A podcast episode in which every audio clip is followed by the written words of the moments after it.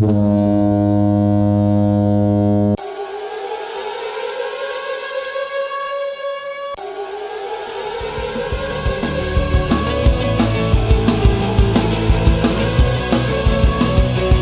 engenheiros, engenheiras, técnicos, estudantes.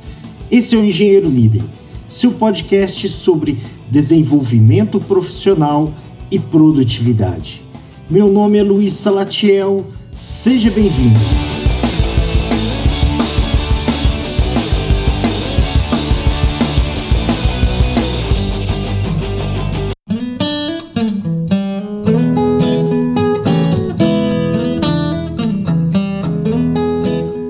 Estão disponíveis no site os livros Engenheiro, Liderança e Produtividade e Gestão de Serviços Terceirizados. Você adquirindo esses livros, além de um grande investimento para sua carreira profissional, também você vai estar contribuindo e ajudando com o nosso trabalho no Engenheiro Líder. Então, conto aí com a sua colaboração em estar adquirindo esses livros, investindo na sua carreira e nos ajudando.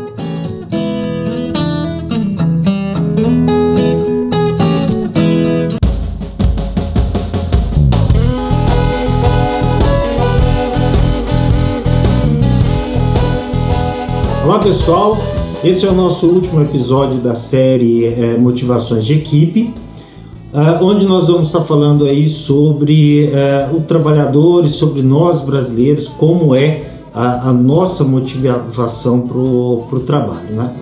É, o que é importante sobre, sobre esse tema é o seguinte, que a, a grande maioria dos estudos voltados à área uh, do comportamento do trabalho são feitos por é, foram feitos por pesquisadores e estudiosos é, estrangeiros e principalmente americanos e isso acaba tendo uma divergência aí com a nossa realidade porque cada pessoa cada trabalhador ele é influenciado pela sua cultura pela, pela história do, do seu país do, do, do seu povo e, e isso acaba que é, cada um vai ter um comportamento diferente. Então, o trabalhador americano, o trabalhador europeu, o asiático e o, o, o, o brasileiro, né?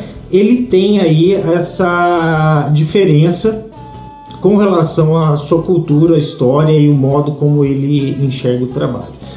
E é interessante aí que nesse trabalho eu busquei algumas informações de alguns sociólogos brasileiros entre ele o Sérgio Buarque de Holanda e o Roberto da Mata. É, o Sérgio Buarque de Holanda no livro Raízes do Brasil e o Roberto da Mata no, que, no livro O que faz o Brasil Brasil. É, e nessas, nesse estudo, né, nessa, nesse levantamento que eu fiz, eu verifiquei dois tópicos interessantes que eu vou falar com vocês hoje.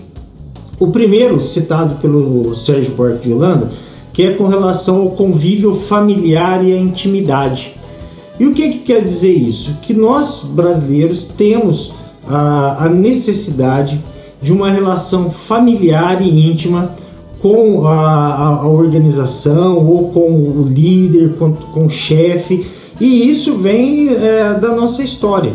Então, existe essa necessidade, na maioria dos casos do, do uh, de nós é, como brasileiros, nas nossas relações, é, nós temos essa questão da familiaridade, da intimidade. E isso é, é bem é, é, é fácil de notar que muitas empresas e muitos líderes usam até o tema né, para as questões de trabalho, comercial, falam, olha, nós somos uma grande família. E, e essas relações elas é, estão permeadas na, na, na nossa sociedade e no ambiente de trabalho tem o seu lado positivo e tem o seu lado negativo. Né? O lado negativo dessa história é que isso é, causa é, margens e condições onde as pessoas confundem essa relação do que é trabalho e do que é a, os laços de amizade, os laços de, de intimidade que, que podem ter. E também há aquela situação dos dois lados de confundir a, a relação. Então você tem da parte do, do, do, dos subordinados a buscar é, determinados benefícios, determinadas condições pelos laços de familiaridade, pelos laços de, de amizade. Enquanto muitas vezes os líderes, né, ou os, a, a, as pessoas responsáveis acham que pelo fato de se ter um laço, de se ter uma, é, um convívio, faz com que as pessoas tenham determinadas obrigações que nem sempre são, são contratuais. Então é muito importante para nós líderes entender essas condições que ah, as pessoas, e, e, e isso faz parte da nossa cultura, buscam sempre essa relação de intimidade e de familiaridade nas relações do trabalho. Cabe aos líderes gerenciar isso, tanto do lado positivo quanto do lado negativo. É, outro aspecto que agora você está com relação à motivação é, do, de nós brasileiros né, no ambiente de trabalho é citado pelo Roberto da Mata, onde ele explica a questão do culto ao trabalho, da falta de culto ao trabalho. Então, é, na nossa sociedade, nós temos, é, em geral, que o trabalho é um castigo, que trabalhar é, não é algo positivo, não é algo benéfico.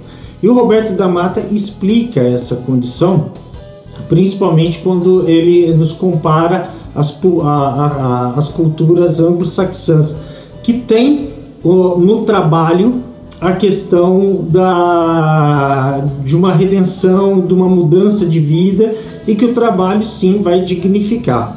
Muitas vezes na nossa cultura nós temos que o trabalho é algo que é, não é bom, que é um castigo, que é ruim de trabalhar. E, e ele cita que até os nomes né, que nós damos, a questão do trabalho, que, que deriva é, de uma expressão latina, que, do, do, latim, que vai dizer a respeito de um, de um castigo ou de uma penalização, e mesmo do, do termo batente. Então, tudo isso cria na nossa sociedade essa visão de que realmente o trabalho não é algo positivo. E nós, como líderes, para motivar e trabalhar as nossas equipes, nós temos que mostrar sim que o trabalho é algo importante na nossa sociedade, que é importante para nós como pessoa, é, como sociedade, entender o trabalho como algo positivo, como algo que vai dignificar, como ah, algo que vai fazer com que nós possamos melhorar as nossas condições, tanto econômicas como é, intelectual. Então, é, isso é muito do, do, exemplo de nós como líderes estar é, parando de reclamar do trabalho, parando de é, criar é, empecilhos ou ver de uma forma negativa. Então, como líderes, nós temos que dar esse exemplo de criar realmente que o trabalho ele é benéfico para nós e para a sociedade. Então, finalizando aí todo esse é, essa sequência, né, essa esse trabalho que nós fizemos sobre essa série sobre motivação, é importante dizer o seguinte, que tudo aquilo que nós vimos a respeito de motivação, a teoria das necessidades, a teoria do reforço, a teoria das metas, uh, do líder carismático, tudo isso são ferramentas que nós temos que utilizar de acordo com a necessidade. Então, muitas vezes nós vimos um, um, uma simplificação de que basta ser um líder carismático, basta é, recompensar bem as pessoas, que vai fazer com que é, você consiga motivar a equipe. E na realidade não é isso. Na realidade nós temos que ter, entender que existem várias ferramentas de motivação, várias ferramentas motivacionais, que cada pessoa vai se motivar de forma diferente no seu ambiente ou até mesmo da, da, da sua maturidade, da sua educação, e nós, como líderes, temos que empregar a ferramenta correta, a técnica correta de motivação em função daquela necessidade.